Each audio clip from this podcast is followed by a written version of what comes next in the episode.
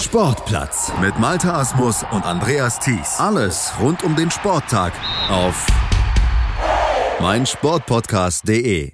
Die Premier League ist am Wochenende in die neue Saison gestartet und die großen Titelfavoriten Manchester City und Liverpool, die haben ihre Auftakthürden West Ham bzw. Norwich wie erwartet souverän genommen. Es scheint also wieder loszugehen im Titelrennen zwischen den beiden und wir hatten ja schon in unserer Saisonvorschau hier bei, 9, bei 90 Plus on Air auf mein Sportpodcast.de mit dem Kollegen Chris McCarthy gesagt, ja, es wird wieder dieses Rennen Kopf an Kopf geben. Am Ende wird es möglicherweise dann in diesem Jahr aber deutlicher ausfallen. Gucken wir auch gleich drauf, aber vor allem gucken wir auf das, was zwischen Manchester United und dem FC Chelsea am ersten Spieltag abging. Da hatten die Red Devils natürlich auf dem Papier erstmal ein hartes Los erwischt zum Start in die Saison.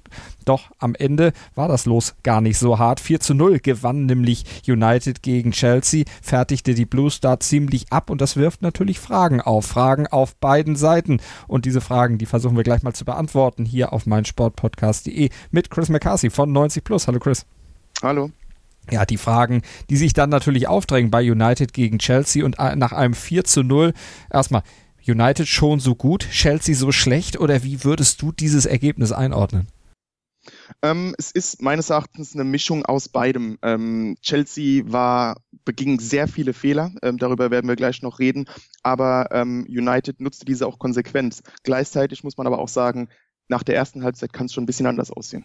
Ganz genau, denn da war die Führung von United mit 1 zu 0 erstmal noch nicht so souverän und was man auch sagen muss, zum Start in die Partie, da hatte United auch zunächst erstmal optisch das Nachsehen, denn Chelsea druckvoll und United erstmal in der Defensive. Genau, also es war ein ziemlich wilder Auftakt. Ähm, Chelsea hat anscheinend sehr viel vor, ähm, ran sehr wütend an und äh, traf dann auch direkt durch äh, Tammy Abraham den Pfosten. Ähm, aber innerhalb der zehn Minuten ging es dann wirklich hin und her, denn auch United konnte vorne Akzente setzen und ähm, da fing das an, was ich eben schon andeutete, sehr viele individuelle Unsicherheiten in der Blues-Defensive, vor allem Kurt Zuma, ähm, letzte Saison noch an Everton ausgeliehen, ähm, war der Unsicherheitsfaktor schlechthin in der Innenverteidigung, äh, wurde beim Spielaufbau in, im eigenen 16er einmal ähm, im Ballbesitz erwischt und äh, wenig später verursachte der dann wirklich einen sehr, sehr plumpen Elfmeter und das war dann sozusagen der Anfang vom Ende. Den Elfmeter lief sich nämlich Markus Rashford natürlich nicht entgehen, verwandelte souverän zum 1 zu 0. Ja, die Defensivabteilung bei Chelsea wackelig, dank eben Kurt Zuma. Auf der anderen Seite bei Manchester United, da wurde ja auch ein bisschen investiert. Da kam ja Harry Maguire und das war etwas, was dem Spiel von United insgesamt gut tat. Einmal, weil er defensiv gut ist, aber zum anderen, weil er auch im Spielaufbau wirklich dem Spiel von United jetzt nicht unbedingt seinen Stempel aufdrücken konnte, aber dafür sehr viel Sicherheit sorgen konnte. Genau, also es war insgesamt ein etwas unsicherer ähm, Auftakt äh, von United, auch defensiv. Und ähm, aber sowas ist natürlich normal. Also die die Jungs da hinten, besonders Maguire und Van Bissaka, ähm, die spielten ja zum ersten Mal zusammen. Ähm, erstes Saisonspiel dann gleich noch gegen Chelsea. Also es war ähm, schon schwerere Umstände. Und ähm, nach diesen Anfangsproblemen, ähm, nach dem 1-0 folgte noch ein Pfostentreffer Chelseas durch Emerson, gewann United immer mehr an Sicherheit. Ähm, Maguire wurde immer souveräner strahlte auch einfach diese Präsenz aus und ähm, war sehr unaufgeregt. Und alleine das brachte schon United sehr viel weiter, denn wenn man die Innenverteidigung Uniteds der letzten Jahre betrachtet, da waren immer wieder Unsicherheiten, immer wieder äh, sehr viele Fehler und Maguire macht einfach sehr wenig Fehler mhm. und strahlt auch etwas aus und das machte auch die Nebenmänner um sich herum noch besser und er konnte auch unaufgeregt, wie du sagtest, auch viel Impulse nach vorne setzen und somit ähm, einige Konter auch ähm, initiieren. Passquote von, ich glaube, 97, 98 90 Prozent in der eigenen Hälfte. Also das ist natürlich dann auch was, wovon die Mittelfeldspieler direkt vor ihm, Pogba und Co. ziemlich profitieren. Ja, auf jeden Fall. Also das ist irgendwie diese Unaufgeregtheit. Es ist, es ist kein, keine Wahnsinnsfußball, den er da hinten spielt, aber es sind einfach sehr überlegte, ruhige, simple Pässe und alleine die ähm, bringen einfach mehr Ruhe, mehr Routine, mehr Struktur in das Spiel und davon profitiert die United auf ganz vielen Ebenen. Und im zweiten Durchgang dann auch, was Tore dann anbelangte. Du hattest ja schon so ein bisschen Ausblick gegeben. Es ging ja dann weiter. 65. Minute, da war es dann mit dem 2 zu 0 durch Martial wieder hinten eingeschlagen bei Chelsea. Genau, und da war es sogar ähm, Maguire, der das Tor quasi einleitete. Ähm, Balleroberung gegen Abraham am eigenen 16er und dann der blitzschnelle Gegenzug äh, Maguire, Rashford.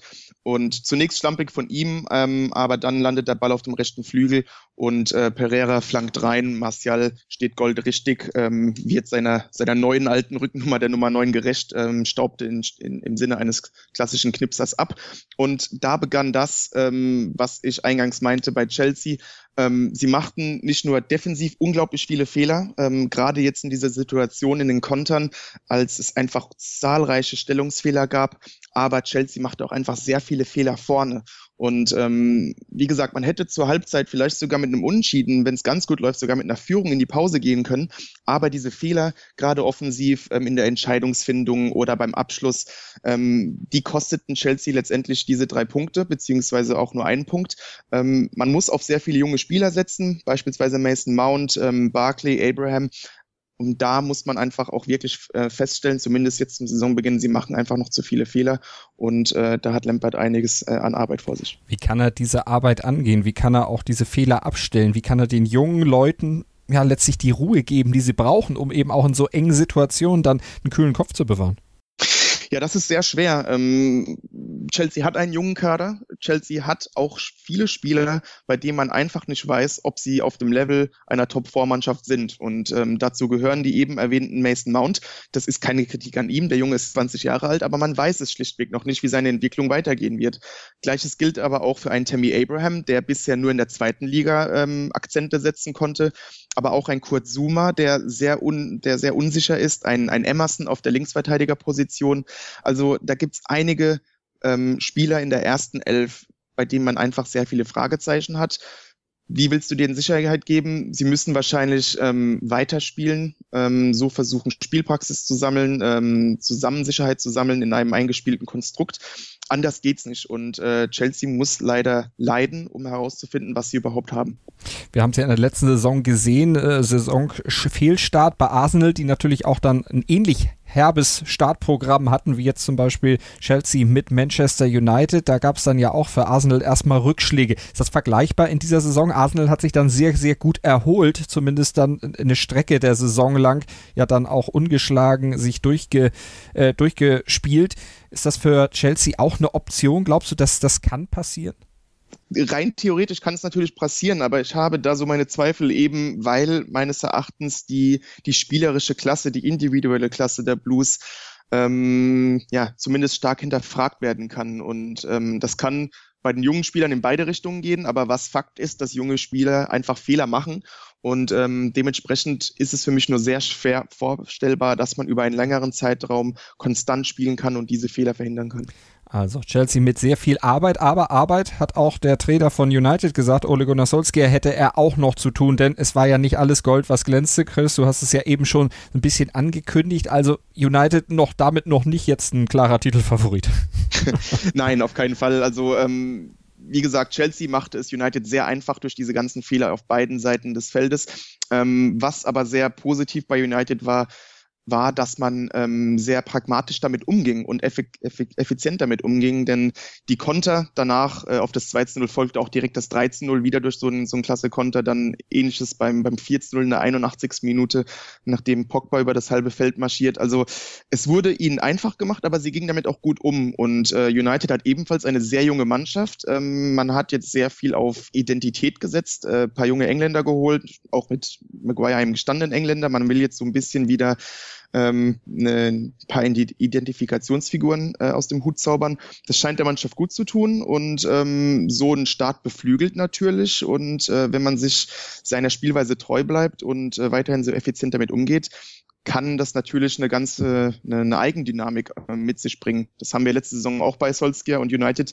erlebt, als ähm, so ein Lauf sozusagen durchaus vorhandene ähm, Baustellen so ein bisschen kaschierte. Und ich kann mir vorstellen, dass United davon jetzt wieder ein bisschen Wind bekommt und ähm, hinter dem Rücken und ja, sozusagen einen kleinen Lauf starten kann. Und auf jeden Fall. Was sich da auch fortsetzt, natürlich das, was auch in der letzten Saison nach dem Wechsel von Mourinho zu Solskjaer kam, dass der Teamzusammenhalt insgesamt besser ist. Also die Stimmung in der Mannschaft und auch ja im Fel auf dem Feld äh, sich die Mannschaft wie ein Team dann letztlich auch offenbart.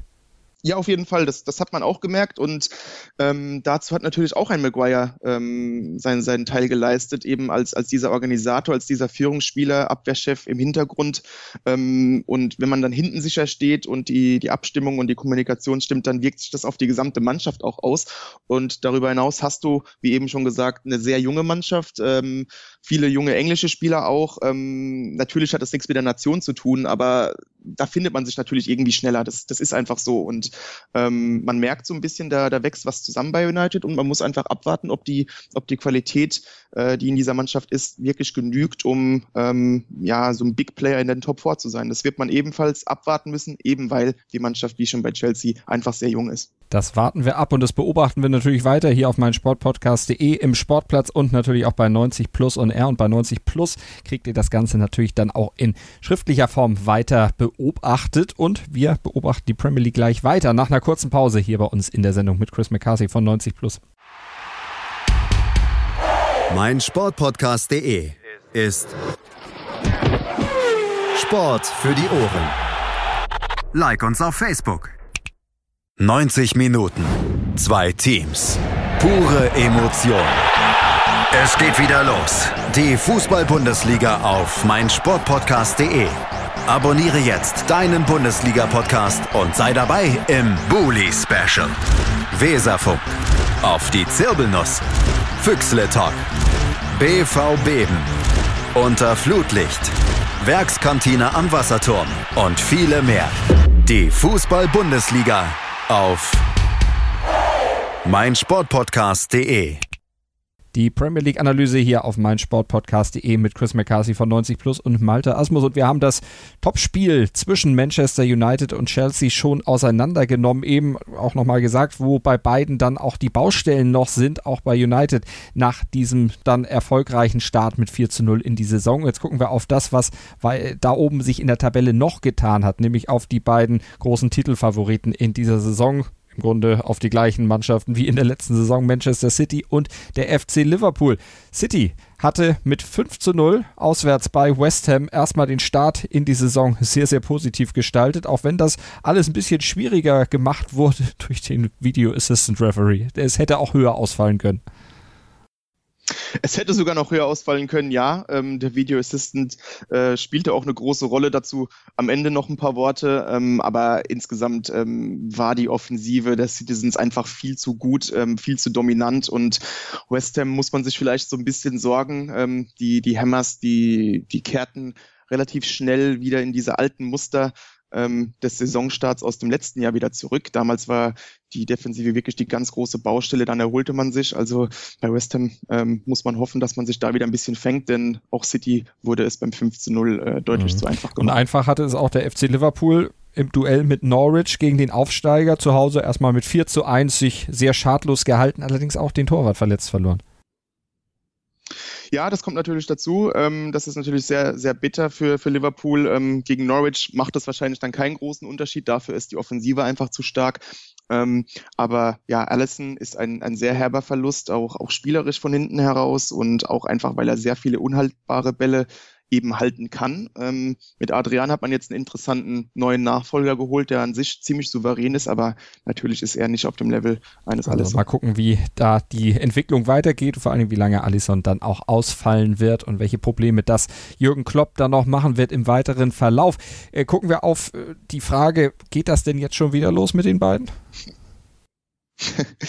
ja, das ist, äh, würde man zumindest nach dem ersten Spieltag denken. Also es ist natürlich noch viel zu früh und ähm, wie gesagt, die Defensiven von West Ham und von Norwich machten es City und Liverpool auch viel zu einfach. Aber wenn man sich dann einfach ansieht, dass äh, Liverpool zum Saisonstart am Freitag direkt 4 zu 1 zu Hause gewinnt und Manchester City dann keine 15 Stunden später noch eins drauflegt und damit 5 zu 0 gewinnt, dann, dann erinnert es doch so ein bisschen an dieses intensive Kopf-an-Kopf-Rennen des Vorjahres, als sich diese Mannschaften wirklich gar nichts schenken und immer wieder auf den anderen reagierten, noch eins draufsetzten. Also so ein bisschen geht's schon wieder los und die nächsten Wochen werden zeigen, ob das wirklich äh, einen ähnlich spannenden Titelkampf wieder und das, obwohl Jürgen Klopp ja noch vor dem Start der Saison gesagt hat, es geht gar nicht, dass wir jetzt schon wieder ran müssen. Wir hatten die kürzeste Pause von allen Teams. Also gegen Norwich hat sich das jetzt nicht negativ großartig bemerkbar gemacht. Damit kommen wir zu den Awards hier bei uns bei der Premier League Analyse auf meinsportpodcast.de und sind auch bei Norwich, bleiben da auch. Und die kriegen den sich treu geblieben und dafür bezahlt Award. Das geht so ein bisschen in Richtung Kritik an deren Spielweise, denn im Grunde sind sie mit wehenden Fahnen untergegangen. Ja, ähm, Kritik, aber irgendwie auch ähm, Anerkennung. Ähm, ja, ich fange fang einfach mal vorne an. Ähm, in der Championship sorgte Norwich natürlich mit einem sehr attraktiven One-Touch-Football für Furore. Ähm, maßgeblich daran beteiligt war natürlich Trainer Daniel Farke, der ähm, taktisch auf einem anderen Level zu, zu sein schien. Und ähm, er hatte auch nicht mal diese, diese außergewöhnlichen Spieler in seiner Mannschaft, aber allerdings waren diese alle sehr ballsicher und clever und somit klappte dieser Fußballstil auch in der zweiten Liga und damit setzte man sich dann durch. In der Premier League allerdings, und das waren auch die Sorgen vor Saisonbeginn, da bedarf es ein bisschen mehr, denn äh, taktisch sind da alle auf einem hohen Level und vor allem die Teams sind auch individuell auf einem ganz anderen Level. Und das bekam Norwich natürlich dann ähm, bei Liverpool zu spüren. Norwich spielte sehr mutig, blieb sich da treu, ähm, presste sogar an der Enfield Road, das fand ich ziemlich beeindruckend und spielte auch frech und ansehnlich nach vorne. Und Liverpool hatte auch damit so seine Probleme zwischendurch. Aber insgesamt, wie gesagt, fehlte es an dieser individuellen Klasse vorne in den letzten Situationen im Abschluss, aber vor allem auch in der Defensive. Da war das schon teilweise eklatant, wie sich die Canaries da äh, aufstellten und äh, Liverpool gewähren ließen. Aber insgesamt, man ist sich treu geblieben, das ist aller Ehren wert. Ähm, letztendlich entspricht das auch dieser Identität dieser Mannschaft und es ist wahrscheinlich auch irgendwo das Erfolgsrezept. Aber gegen die Top-Teams der Liga wird man da auf jeden Fall Lehrgeld bezahlen. Das hat man gegen Liverpool gesehen. Und jetzt bleibt einfach nur die Frage übrig, können Farke und Co. mit solchen Rückschlägen umgehen? Denn äh, rein spielerisch können sie es durchaus mit einer gewissen Portion der Liga also Plan B muss im Grunde her. Hat äh, Farke den im Repertoire? Ja, das bleibt abzuwarten. Also Farke ist vieles zuzutrauen, aber auch er kann natürlich ähm, nur mit den Mitteln arbeiten, die er hat. Und wie gesagt, gerade der Defensivverbund, der macht schon arg Bauchschmerzen. Das war wirklich Zweitliganiveau, wie die, wie die Canaries da verteidigten. Ähm, offensiv wird man auf jeden Fall Tore schießen, ähm, auch wenn es dann natürlich die eine oder das eine oder andere Defizit auch gibt. Aber gerade defensiv mache ich mir da sehr viel Sorgen und da bleibt es abzuwarten, ähm, wie Farke damit umgeht, wenn du dein äh, dein System umstellst, deine Herangehensweise änderst, ähm, dann wirst du wahrscheinlich damit auch so ein bisschen die Offensive kastrieren. Also für, für Farke ist das alles andere als einfach damit dann umzugehen. Gucken wir nochmal zu Tottenham und Aston Villa. 3 zu 1 gewinnt Tottenham gegen den Aufsteiger zum Start in die neue Premier League Saison und auch für Tottenham beziehungsweise für einen Mann, der auf der Bank saß, gibt es ein Award für Christian Eriksen, nämlich den Tiefe Fußstapfen Award. Äh, Eriksen ja quasi weg und der Nachfolger schon da, aber der hat es nicht so einfach. Ja, ähm, bleibt abzuwarten, wie er sich schlägt, aber was, ja, die Rede ist natürlich von Giovanni Lo, äh, Lo, Lo Celso, ähm, aber was bei diesem Spiel hängen blieb, ist einfach, wie wichtig Christian Eriksen für Tottenham ist. Ähm, Pochettino schien sich so ein bisschen auf die Ära nach den Dänen vorzubereiten, wie du gesagt hast. Er steht vor dem Absprung und dementsprechend stand er nicht in der Startelf. Und das merkte man bei Tottenham auch wirklich gegen den Aufsteiger ähm, aus Aston Villa. Ähm, es war ein sehr statisches Offensivspiel, es kam kein Fluss rein. Ähm, man ging auch 0 zu 1 in Rückstand zu Beginn.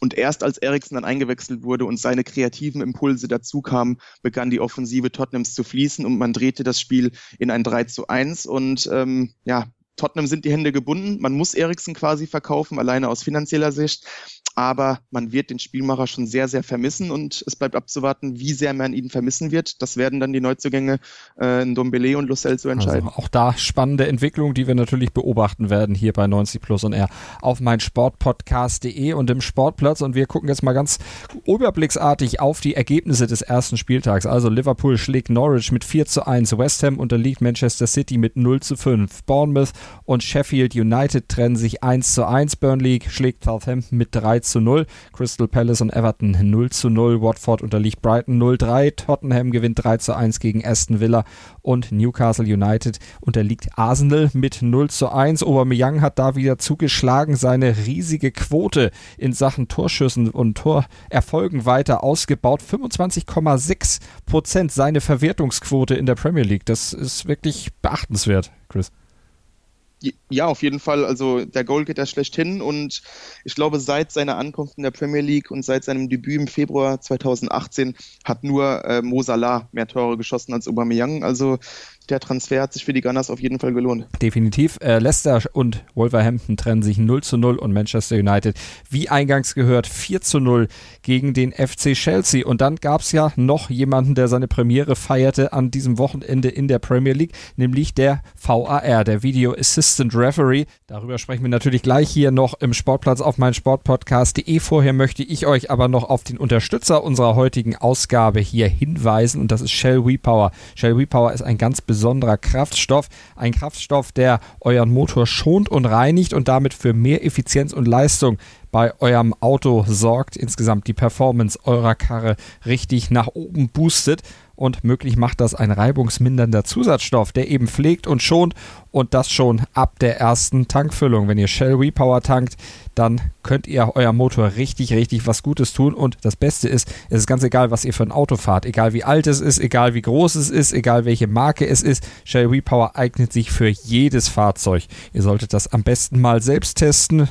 Fahrt doch mal zur nächsten Shell-Tanke, überzeugt euch von Shell Repower und erlebt das Shell Repower Gefühl. Aber bevor ihr das macht, guckt doch auch noch mal im Netz nach. Da kriegt ihr nämlich alle Informationen rund um Shell Repower und da erfahrt ihr auch, wie ihr mit Shell Repower richtig Geld sparen könnt. Wenn ihr euch nämlich für den Smart Deal registriert, dann könnt ihr das bereits ab der ersten Tankfüllung tun. Alle Infos über Shell Repower und auch über den Smart Deal und auch die Möglichkeit der Registrierung findet ihr unter shell.de slash repower und dann solltet ihr das Shell Repower Gefühl einfach mal selbst testen an der Shell-Tanke eures Vertrauens. Und wir machen noch weiter mit unserer Premier League Analyse hier im Sportplatz auf mein Sportpodcast.de, schauen noch auf den VAR, der ja seine Premiere am Wochenende gab. Chris, und er hat sich im Grunde mit ähnlichen Problemen rumzuschlagen wie in der Bundesliga, nämlich mit Kritik. Ja, es gab sehr viel Kritik, ähm, meines Erachtens, um das direkt vorwegzunehmen, zum Teil unberechtigt. Ähm, der Video Assistant Referee wurde sehr oft eingesetzt. Ich glaube, insgesamt wurde er hinter den Kulissen, meine gelesen zu haben, über 70 Mal eingesetzt. Ähm, natürlich deutlich weniger ähm, korrektive Maßnahmen ähm, auf, dem, auf dem Platz selbst, aber es waren noch recht viele. Ähm, ich fand das Debüt gelungen irgendwie, ähm, denn alle, jedes Mal, als war zur Rate gezogen wurde, wurde die Entscheidung wirklich berechtigt. Ähm, es war die richtige Entscheidung. Ähm, Fehlentscheidungen wurden reduziert und wichtiger noch, anders als in der Bundesliga teilweise, es gab keine neuen Fehlentscheidungen durch Wahr. Ähm, das war positiv.